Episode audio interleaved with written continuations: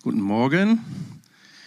Olaf hat sich entschuldigt, dass er meine Zeit weggenommen hat. Ich habe ihm gesagt, ich bleibe bei meiner Zeit. Also es ändert sich nichts an der Zeit. Ein inneres Bild in deinem Herzen. Wir haben eben einige geistliche Eindrücke empfangen und gehört. Und einer, einer dieser Eindrücke sprach von Augensalbe. Habt ihr mitgekriegt? Augensalbe. Gott will uns Augensalbe geben. Damit ist natürlich nicht Augensalbe für unsere natürlichen Augen gemeint. Ich meine, super, dass wir die haben, dass Gott uns das Augenlicht, das natürliche Augenlicht gegeben hat. Aber da ist, da sind die, werden die Augen unseres Herzens angesprochen. Und so passt das sehr gut, ein inneres Bild in deinem Herzen. Gott möchte aus seinem Herzen, aus dem Herzen Gottes, in unser Herz hineinsprechen und in uns ein inneres Bild malen. Ich nenne es jetzt mal ganz bewusst so. Und ich starte mal mit einer, Blick, es hat nicht geklappt. Ja, ich starte mal mit einer Anekdote. Das, was ihr dort seht, soll der Kölner Dom sein, der im Bau befindliche Kölner Dom. Der Kölner Dom, der ist ja im 13. Jahrhundert erbaut worden oder man fing damals an, ihn zu bauen. Man baute ja Jahrhunderte daran, bis er dann endgültig fertig war in mehreren Etappen. Erst 1880 ist er dann endgültig fertiggestellt worden, muss man sich mal vorstellen. Und es gibt eine Anekdote. Ich weiß nicht genau, ob sie stimmt, aber diese Anekdote, die man darauf zurückführt, auf den Bau des Kölner Doms, beinhaltet eine wichtige geistliche Wahrheit. Und die möchte ich hier an den Anfang stellen. Also als der Kölner Dom erbaut wurde, sind drei Steinmetze, wahrscheinlich waren es mehr, aber hier geht der Fokus auf drei Steinmetze, damit beschäftigt, aus dem unförmigen Rohmaterial Steinblöcke zu hauen. Damals machte man das ja noch richtig mit Hammer und Meißel. Heute teilweise auch noch, aber heute wird vieles maschinell gemacht, da bestellst du die Dinger. Aber die sind richtig dabei, diese Steinblöcke zu hauen. Da geht ein Fremder auf den ersten zu und fragt, was machen Sie da? Der zuckt verständnislos mit den Achseln und murmelt, das sehen Sie doch, Steine behauen. Und arbeitet schon wieder stumm weiter. Der hat ein tolles Bild in seinem Herzen ne? über sich und seinen Dienst. Er behaut Steine. Ja, hat er ja auch gemacht. Der Fremde wendet sich dem nächsten Steinmetz zu und stellt dieselbe Frage, was machen Sie da? Der Steinmetz schaut etwas verdutzt hoch und überlegt, ja, was tue ich? Ich behaue Steine, dadurch verdiene ich mein Brot und ernähre meine Familie. Ja, der schaut schon etwas weiter. Also der sieht nicht nur die Steine, er sieht seine Familie, seine Kinder, seine Frau, das Dach über dem Kopf, was sie haben, Ausbildung und so weiter. In Gedanken an seine Familie arbeitet er weiter. Schließlich befragt der Fremde auch den Dritten, was machen Sie da? Ein tiefsinniges Lächeln spielt um seinen Mund, als er antwortet, ich baue an einem Dom. Das hat mich inspiriert. Ich habe die Geschichte schon mal gehört, in meiner Kindheit sogar. Ich glaube, es war im Religionsunterricht. Ich weiß es aber nicht genau. Und als ich mir jetzt Gedanken machte über diese Predigt, fiel mir die Geschichte ein, die ich vor Jahrzehnten mal gehört habe und habe die dann im Internet geht ja nichts verloren. Irgendwo gräbt man das aus. Und ich finde, ey, das ist doch wirklich gut. Der Mann, also der Dritte, der behaut nicht nur Steine, natürlich behaut er Steine, genau wie der, wie der andere auch. Aber er hat doch ein ganz anderes Bild in seinem Herzen, stimmt's? Er baut an einem Dom, er baut an etwas, was, na, ich will nicht sagen Ewigkeitswert hat, aber was Jahrhunderte überdauern wird. Er hat ein völlig anderes Bild von seinem Dienst, von seinem Leben. Und das möchte ich jetzt einmal auf uns übertragen. Wir, auf, auf unser Leben, auf dein Leben, ganz konkret jetzt auf dein Leben, auf mein Leben natürlich auch. Was für ein Bild hast du in deinem Herzen über dein Leben, über deine Arbeit, wenn du morgens aufstehst und abends ins Bett gehst? Gehst du mal lochen? Kennt ihr den Ausdruck? Oder machst du etwas anderes? Siehst du deinen Dienst anders? Und darum geht es heute. Gott möchte ein neues Bild in deinem Herzen prägen. Und damit spreche ich alle an. Ich spreche die an, die vielleicht Jesus noch gar nicht kennen. Ich spreche die an, die schon lange mit Jesus unterwegs sind. Und Gott möchte immer wieder etwas Neues wirken. Und er möchte dein Leben so gestalten, dass da wirklich ein Zweck und ein Ziel dahinter ist. Bin ich fest von überzeugt. Es sagte mal jemand, Präses Johannes Justus sagte mal, dein inneres Bild bestimmt dein Handeln. Das ist, ist etwas anderes als das Gesetz von Mose. Das Gesetz sagt zum Beispiel, du musst das tun. Und das ist richtig. Und das darfst du nicht tun. Das stimmt auch. Und dann tun wir das und jenes nicht, hoffentlich. Aber wenn wir ein inneres Bild in unserem Herzen haben, tun wir das von uns aus, ich sage mal automatisch. Gemäß unserer Glaubensvorstellung, gemäß des Bildes in unserem Herzen werden wir Gottes Zusagen in unserem Leben auch wirklich erleben. Die Frage ist, was ist ein inneres Bild? Was ist das überhaupt? Ein inneres Bild, das ist etwas, das ich mir vorstelle. Aber nicht einfach so, ich kann mir ja jetzt auch vorstellen, ich stelle mir jetzt einfach mal vor, ich besitze eine Südseeinsel und lebe da mit meiner Frau, wenn ich dann mal in Rente bin. Kann ich mir natürlich vorstellen, aber an sowas glaube ich nicht. Das wäre höchstens so, was man so nennt, die Kraft des positiven Denkens. Aber davon rede ich nicht, trotzdem wir ruhig positiv denken sollen. Aber das ist nicht das, was ich meine. Das ist nicht das, was ich meine. Es ist eine Schau in meinem Herzen, ein Gedanke und dieser Gedanke wird gespeist aus dem Wort Gottes. Er kommt von Gott und davon rede ich heute. Jesus hat ja über das Wort Gottes gesagt, als er zu seinem Vater betete, dein Wort ist Wahrheit. Dein Wort ist Wahrheit. Die Wahrheit des Wortes Gottes, die will uns verändern. Diese Wahrheit spricht zu uns, spricht zu dir und erfüllt dein ganzes Denken und malt in dir ein inneres Bild. In Hebräer 11, Vers 1, da wird der Glaube folgendermaßen beschrieben. Er wird folgendermaßen beschrieben, eine Zuversicht auf das, was man hofft, eine Überzeugung von Dingen, die man nicht sieht mit dem natürlichen Auge. Aber jetzt hat Gott ja gesagt und heute ganz besonders, und ich glaube, das war ein wirkliches starkes Wort Gottes, er will uns Augensalbe geben. Dazu passt auch, dass heute das prophetische Team wieder dient. Das passt.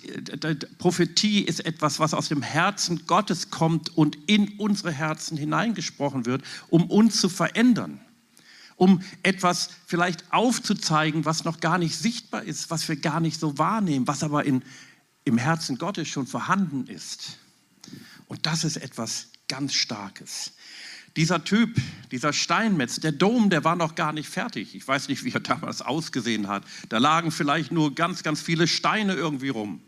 Er war noch nicht fertig und er behaute nur einen Stein, aber er baute einen Dom. Ich finde das stark. Ich möchte solch eine Sicht über mein Leben haben. In, Im Sprüche 8, ich weiß nicht, ob ihr schon mal Sprüche 8 gelesen habt, Sprüche sehr empfehlenswert.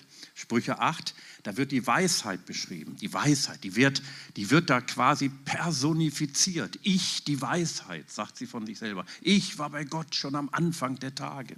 Und wenn man dann mal liest, und mit dem Neuen Testament vergleicht, dann trifft vieles, was die Weisheit von sich selber sagt, natürlich durch Salomo geschrieben, auf Jesus zu. Weil Jesus ist uns gemacht zur Weisheit. Und dann steht da irgendwo, äh, sprüht nicht irgendwo, steht in Sprüche 8, Vers 30, ähm, ich war, ich, die Weisheit, war als Werkmeister bei Gott, als er die Erde schuf. Und ich, dieses Wort Werkmeister habe ich mir mal angeschaut und da steht in einer Bibelübersetzung als Künstlerin. Als Künstlerin. Also Gott ist ein Künstler, stimmt's? Gott ist ein Künstler. Er, er, er, er, schafft was Schönes. Er schafft unser Leben. Epheser 2, Vers 10, da heißt es, er hat, ähm, er hat uns geschaffen. wir, wir sind Gottes Werk, heißt er. Wir sind Gottes Werk geschaffen zu guten Werken. Und das Wort Werk, das heißt so viel wie Kunstwerk. Etwas Schönes, das Gott geschaffen hat. Und er hat ein Kunstwerk geschaffen. Das Kunstwerk ist dein Leben. Das Kunstwerk ist insbesondere das neue Leben, das Gott uns in uns hineingelegt hat. Als wir wiedergeboren wurden, als wir neues Leben aus Gott bekommen haben, als wir Jesus in unser Leben aufgenommen haben, da hat Gott ein Kunstwerk da hineingeschaffen. Gott ist ein Künstler. Der Glaube ist die feste Überzeugung, dass Gott alles vollbringen wird, was er uns in Jesus Christus verheißen hat. Stimmt's? Das hast du mit anderen Worten auch gesagt, Olaf. Die, die, die Gewissheit des Glaubens beruht auf der Tatsache, dass sie im unveränderlichen Wort Gottes verankert ist. Da ist das Rohmaterial für unseren Glauben, für unsere Glaubensvorstellung. Es hat mal ein Mann eine, ah, ich weiß gar nicht, was eine Predigt, war mehr eine politische Rede oder so ein Zwischending zwischen Rede, politischer Rede und Predigt, hat mal eine Rede gehalten, die Millionen Menschen motiviert hat. Millionen Menschen, bis heute. Und die fing folgendermaßen an, diese Rede. I have a dream. Wisst ihr, wer das war? Martin Luther King. Irgendwann in den 1960ern. Ich habe einen Traum. Also er hat nicht groß politisch drumherum geredet, er hat nur gesagt, was er im Herzen hat. Ich habe einen Traum, hat er gesagt. Und dann hat er den Traum beschrieben. Und das hat die Menschen begeistert, mehr als wenn er irgendwelche großen politischen Reden geschwungen hätte. Bis heute eigentlich. Ich habe einen Traum.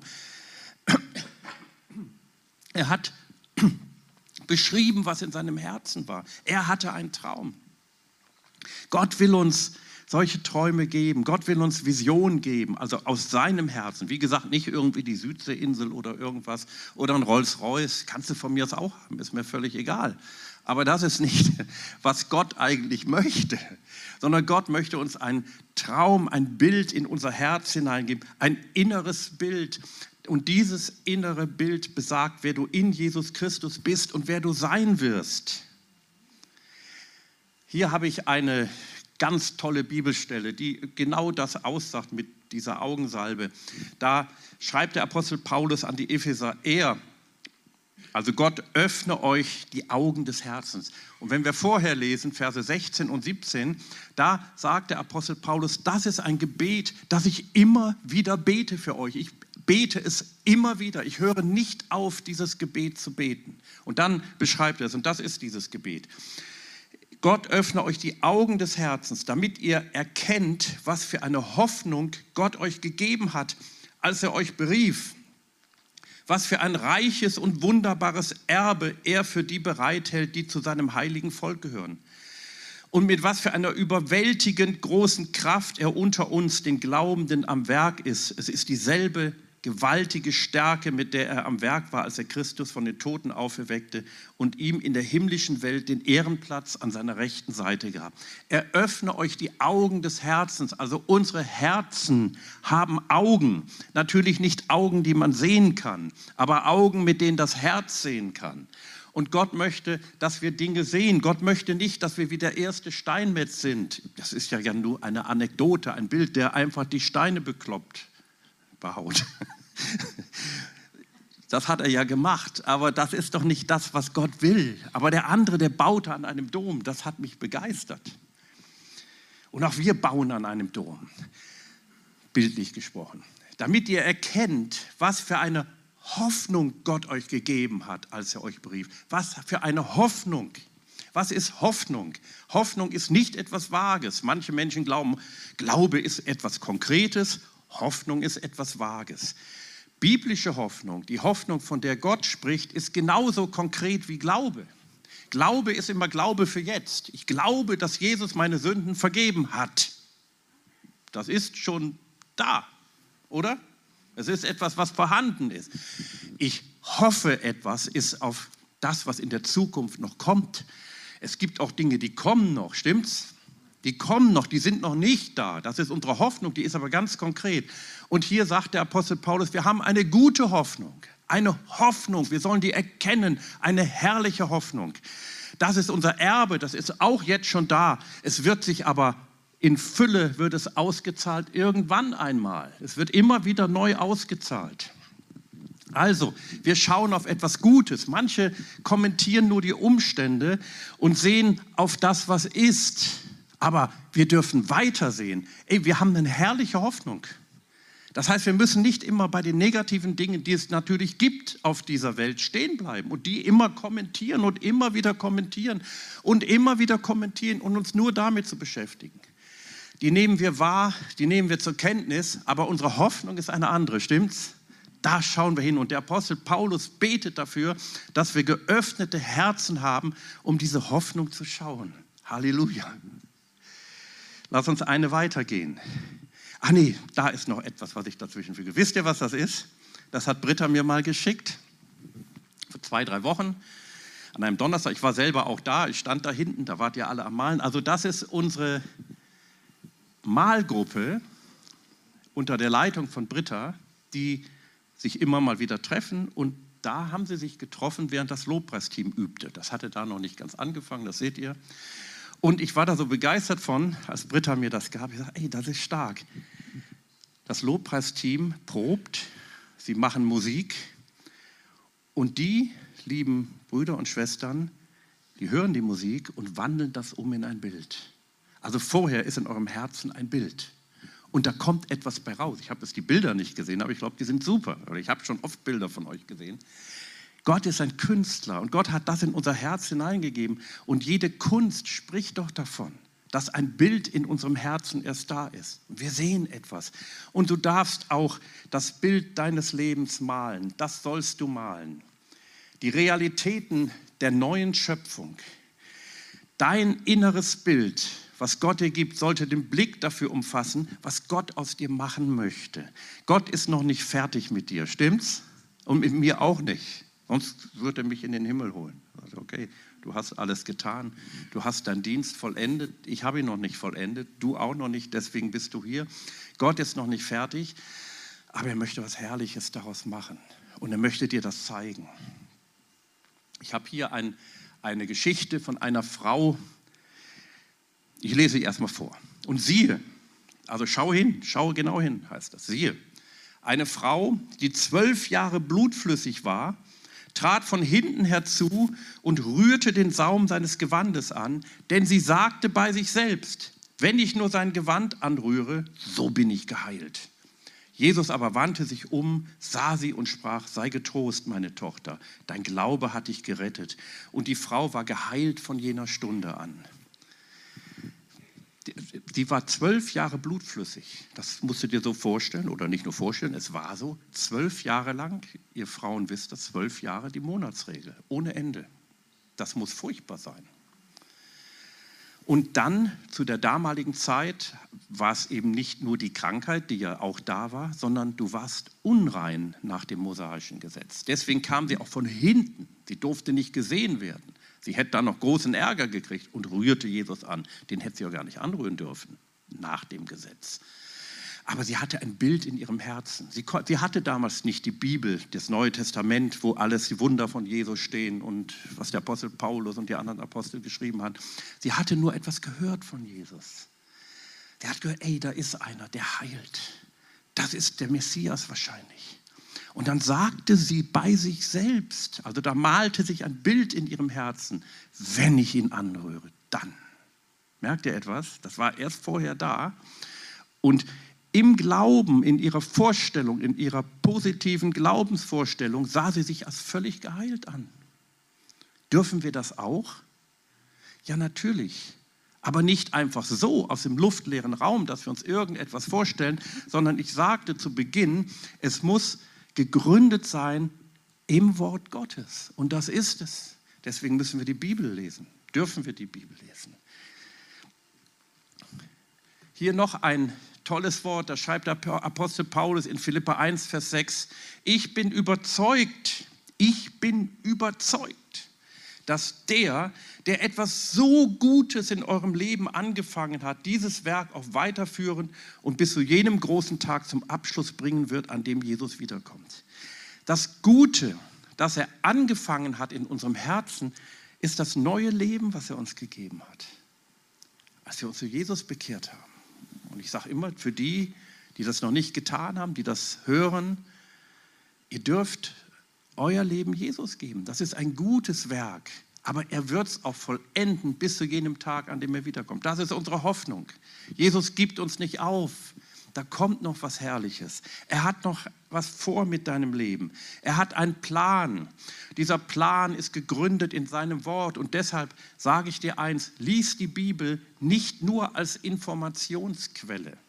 Das ist sie auch, natürlich Information. Wir brauchen ja Informationen. Aber lese die Bibel als einen ganz persönlichen Brief, den der Heilige Geist an dich persönlich schreibt. Frage dich, was will Gott mir jetzt dadurch sagen? Wo und wie will er mein Leben verändern? Wo und wie darf ich einen neuen nächsten Schritt im Glauben tun? Im geistlichen Leben, ich sagte es schon an zu Beginn durch das Zitat, da gibt es das Prinzip, dass unser Handeln von dem Bild bestimmt wird, das wir über uns haben. Was hast du für ein Bild von dir? Hast du vielleicht Lügen über dich in deinem Herzen? Kann ja sein. Nicht bewusst. Aber Gott will dir das richtige Bild geben. Ich habe anfangs gesagt, Epheser 2, Vers 10, ein Kunstwerk. Dein Leben ist ein Kunstwerk. Dein neues Leben ist ein Kunstwerk. Und deshalb der nächste Punkt, schaue es im Geist und werde es. Also hab dieses Bild im Herzen, was du in Jesus Christus bist, damit du es wirst, also damit es sichtbar wird. Erst musst du es schauen. Wir dürfen eine Offenbarung von, den, von dem haben, was Gott in uns wirken möchte, bevor wir es erreichen können. Du musst es im Geist schauen, was du werden kannst, bevor du werden kannst, was du schaust. Du musst es erst sehen. Ich hatte mal haben, wir, haben viele schon mal, ähm, für krank gebetet. Ich hatte mal, war mal ein Segnungsteil in einer Gemeinde und ich habe für Kranke gebetet und ähm, ja, wie man das so macht. Und hinterher kam eine Frau zu mir und sagte, ja, ich bin nicht nach vorne gekommen, weil ich habe den Glauben nicht. Wenn ich, wenn Gott mich, die hatte irgendeine Krankheit, weiß ich nicht mehr, was das war, und dann sagte sie, wenn Gott mich heilen würde, dann könnte ich glauben.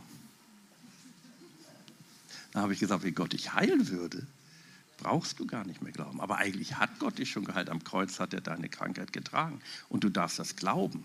Merkt ihr, es fängt andersrum. Es fängt im Herzen an.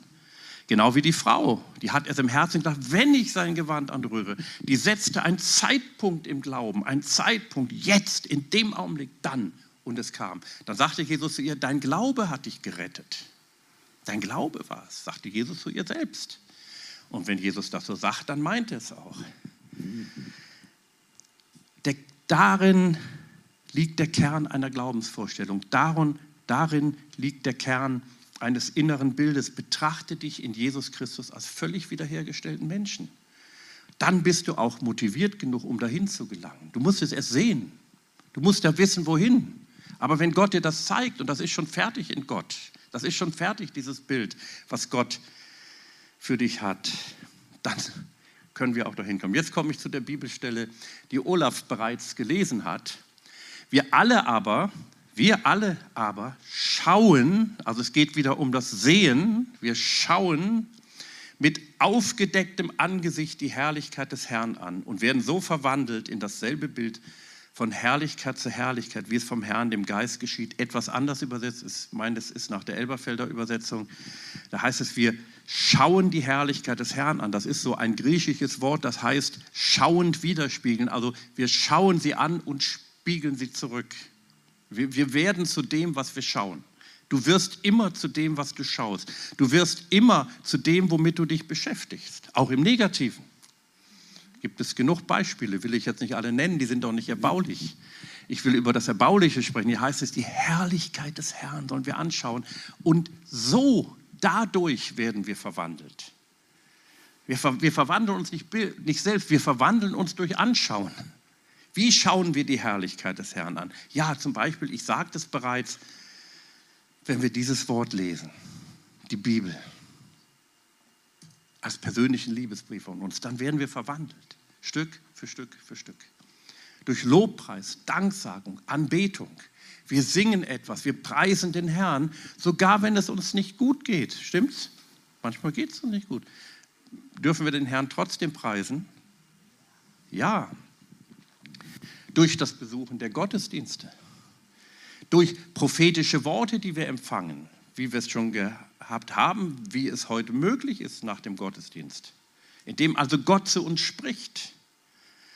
Ja, durch tiefe Gemeinschaft mit dem Herrn, was ja eigentlich identisch ist mit sein Wortlesen. Durch Gebet, durch ein Gebetsleben. Ich habe ein tolles Beispiel. Schaue es, im Geist werde es. Ich habe das schon mal gesagt, aber es ist eigentlich so ein tolles Beispiel, das muss man immer mal wieder sagen. Ich habe gelesen, wie der damalige Pastor der größten Gemeinde der Welt, Pastor John Guido aus Korea, seine erste Gemeinde geführt hat. Schreibt er selber in einem seiner Bücher. Das war nach dem Koreakrieg, Anfang der 50er Jahre.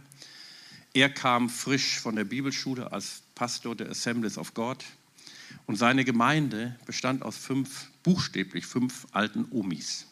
Nichts gegen Omis, aber wenn du nur fünf Omis immer wieder in deiner Gemeinde hast, dann willst du vielleicht mal ein bisschen mehr. Und so war es ihm auch. Er war ja noch ein junger Mann.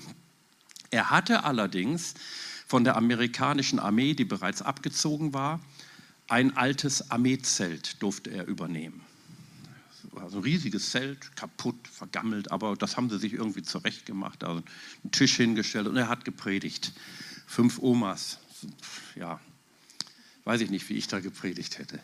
Und er betete, das war natürlich eine Not in seinem Herzen. Er wollte, dass mehr Leute kommen. Da hat Gott zu ihm gesagt, er war sehr empfänglich für den Heiligen Geist. Ey, was siehst du? Guck dir mal dein Zelt an. Er war da, vielleicht war er gerade im Zelt, weiß ich nicht. Guck dir mal, wie viele Leute passen da rein. Und dann hat er das mal so ausgerechnet, so ungefähr, ja, circa 3000. Ja, dann stell dir vor, das Zelt ist voll. Ich glaube, sowas darf man. Das kommt aus dem Wort Gottes. Das ist das, was Gott will. Das ist nicht einfach nur vage hineingesprochen. Und das hat er sich vorgestellt. Und dann hat er bei der nächsten Predigt am nächsten Sonntag zu 3000 Leuten gepredigt. In Wirklichkeit saßen die fünf Omas da toll, dass Sie da waren, die haben sicherlich gebetet.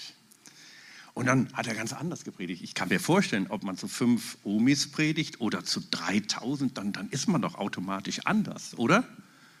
Also dann, dann bewegt man sich doch anders, dann ist man doch anders. Und dann kamen die Omas zu ihm hin oder ein oder zwei, weiß ich nicht. Ey, was ist denn los mit dir? Du hast ja heute völlig anders gepredigt. Also du, du bist ja ganz anders. Ja, sagt er, ich bin schwanger. Wie, wie, wie du bist schwanger ja, ich hab, bin schwanger mit 3000 Menschen, hat er gesagt. Ich sehe 3000 Menschen. Und dann haben, sind die Omas überall hingegangen und gesagt, unser Pastor ist schwanger. Und dann kamen schon die Menschen an, die wollten sehen, was das für ein komischer Pastor ist. Und so fing das an. Ja, okay. Sei, was du bist. Das ist der letzte Punkt für heute, aber ich sage euch gleich, ich werde nächste Woche, nee, nächste Woche bin ich nicht da, übernächste Woche Fortsetzungen machen.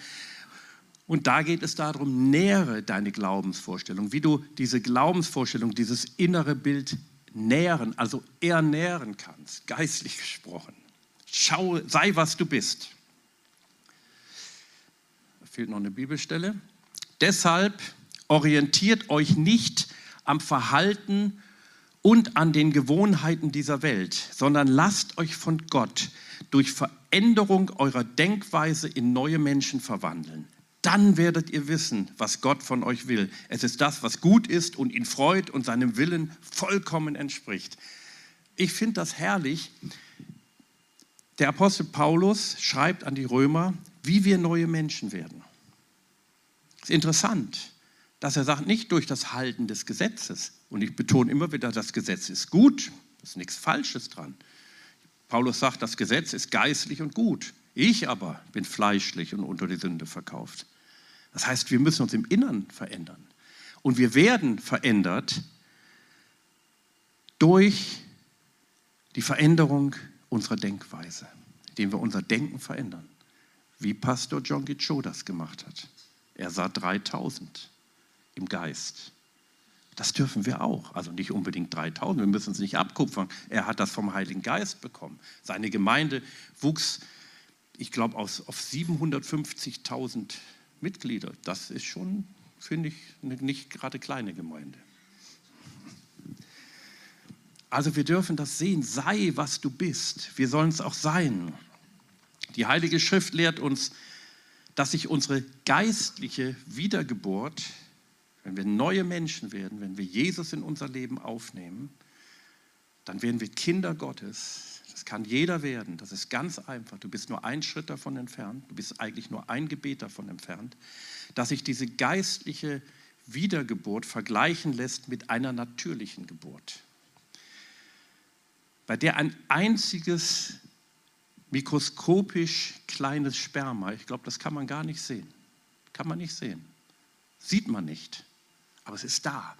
Und dieses Sperma bewirkt, dass alle väterlichen Merkmale auf das neugeborene Baby übertragen wird. Und während das Kind wächst, treten diese Wesensmerkmale in seinem Charakter und in seinem Aussehen immer mehr in Erscheinung. Wenn ich mich, ich rede jetzt von mir, mich im Spiegel schaue und je älter ich werde und wenn ich mich sehe, und manchmal sehe ich mich ja auch hier auf dem Film, gucke ich mir ja immer an, jetzt sehe ich mich öfter als normal, aber ich gucke mich ja auch mal im Spiegel, ihr ja auch, dann sehe ich, je älter ich werde, merke ich, wie ich immer mehr aussehe wie mein Vater. Ich weiß nicht unbedingt, ob ich es gut finden soll, aber es ist so. Ich sehe meinen Vater, guckt mich da an. Ich gucke mir meine Hände an, ey, das sind die Hände von meinem Vater. Komisch, wird immer mehr. Früher habe ich es nicht so gemerkt. Das, das wird im Alter so. Ich sehe immer mehr so aus wie mein Vater. Der lebt leider nicht mehr. Und genauso ist es im Geistlichen. Und die Bibel nimmt selber dieses Bild. Die Bibel nimmt dieses Bild. 1. Petrus 1, 23, das ist die letzte Bibelstelle, die ich lese heute. Wie gesagt, in zwei Wochen mache ich weiter. Und da schreibt der Apostel Paulus, ihr seid ja von neuem geboren. Ihr seid ja von neuem geboren. Was überhaupt, was ist das für ein Bild? Ein neues Leben. Johannes 3, das hat mich damals inspiriert für meine Bekehrung. Das hat mir jemand gesagt. Ihr müsst von neuem geboren werden, sonst könnt ihr das Reich Gottes nicht sehen. Ihr seid von neuem geboren. Und dieses neue Leben hat, seinem, hat seinen Ursprung nicht in einem vergänglichen Samen, sondern in einem unvergänglichen, in dem lebendigen Wort Gottes, das für immer Bestand hat. Da kommt der Same her. Das ist der Same des Vaters, des himmlischen Vaters, ist das Wort Gottes. Bei deiner geistlichen Wiedergeburt wird dieser Same in dich hineingelegt. Das Wort Same, das gebraucht wird, ist das griechische Wort Sperma, das wir auch in unserem Sprachgebrauch übernommen haben. Es gibt geistliche Spermien von unserem himmlischen Vater.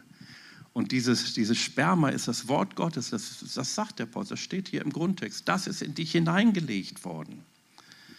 Da wurde der Same bei deiner Wiedergeburt oder wenn du wiedergeboren wirst, vielleicht bei einigen ist es noch in der Zukunft, wird der Name deines himmlischen Vaters oder der Same, Entschuldigung, der Same deines himmlischen Vaters in dich hineingelegt. Und dieser Same trägt alle Charaktereigenschaften. Wir werden sein, wie er ist, also wie du aufgelesen hast von Jesus. Alle seine Charaktereigenschaften in sich. Und indem wir geistlich wachsen, treten sie in Gestalt eines Christusähnlichen Wesens immer mehr in Erscheinung. Das macht Gott in dir. Das ist das Bild, was ich in dich hineinlegen möchte heute. Du hast die Möglichkeit, das zu werden, was du in Saatgestalt bereits bist. Gott möchte dieses Bild in dein Herzen hineinlegen. Wir werden heute, wollte Olaf eigentlich bekannt geben, jetzt gebe ich es bekannt, noch einmal einige Personen taufen in, in, in Wankendorf. Wenn wir euch taufen, dich und Robert ist auch da. Die anderen kommen wahrscheinlich, nee, Amy ist auch da. Amy habe ich irgendwo gesehen. Da bist du, genau, sorry. Und einer kommt noch in Wankendorf außerhalb. Und ähm, das ist so stark. Da wird was sichtbar gemacht, was im Geistlichen schon da ist. Denn das neue Leben mit Christus gestorben. Man taucht die Täuflinge ja unter. Und ich sage Ihnen immer, wenn ich Taufunterricht mache, bei mir ist noch nie jemand unten geblieben. Ich habe schon so viele Menschen getauft, Hunderte aber die kommen immer wieder rauf. Das neue Leben. Und das ist in Saatgestalt bereits da. Und ich möchte dafür jetzt beten. Ich möchte euch auch motivieren. Wir haben ja heute, hoffentlich mache ich nicht zu viel Werbung, aber ich finde das so stark. Das prophetische Team dient ja nachher vorne. Und da wird auch etwas in euch hineingesprochen, was Gott in euch sieht, ein, ein Bild. Und wir dürfen dieses Bild im Herzen haben. Wir werdet verwandelt. Man kann auch übersetzen, transformiert. Es findet eine Transformation statt durch das Bild in unserem Herzen, was Gott in uns hineinlegen möchte. Amen. Und so möchte ich für euch beten. Und wenn ihr möchtet, könnt ihr aufstehen. Ich möchte für drei Punkte beten.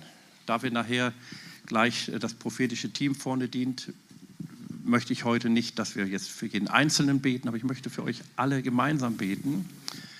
Einmal für die, die diesen Schritt noch nicht getan oder vollendet haben, zu Jesus hin, um neues Leben zu bekommen. Ich möchte für euch alle beten, dass Gott dieses Bild in eure Herzen hineinprägen kann. In unsere Herzen, auch in meins. Egal wie lange du schon im Glauben bist, egal wie doll du dem Herrn schon dienst, völlig egal. Gott möchte etwas in dich hineinlegen. Egal wie alt oder wie jung du bist, ob Mann oder Frau, spielt keine Rolle. Und drittens möchte ich für Heilung beten.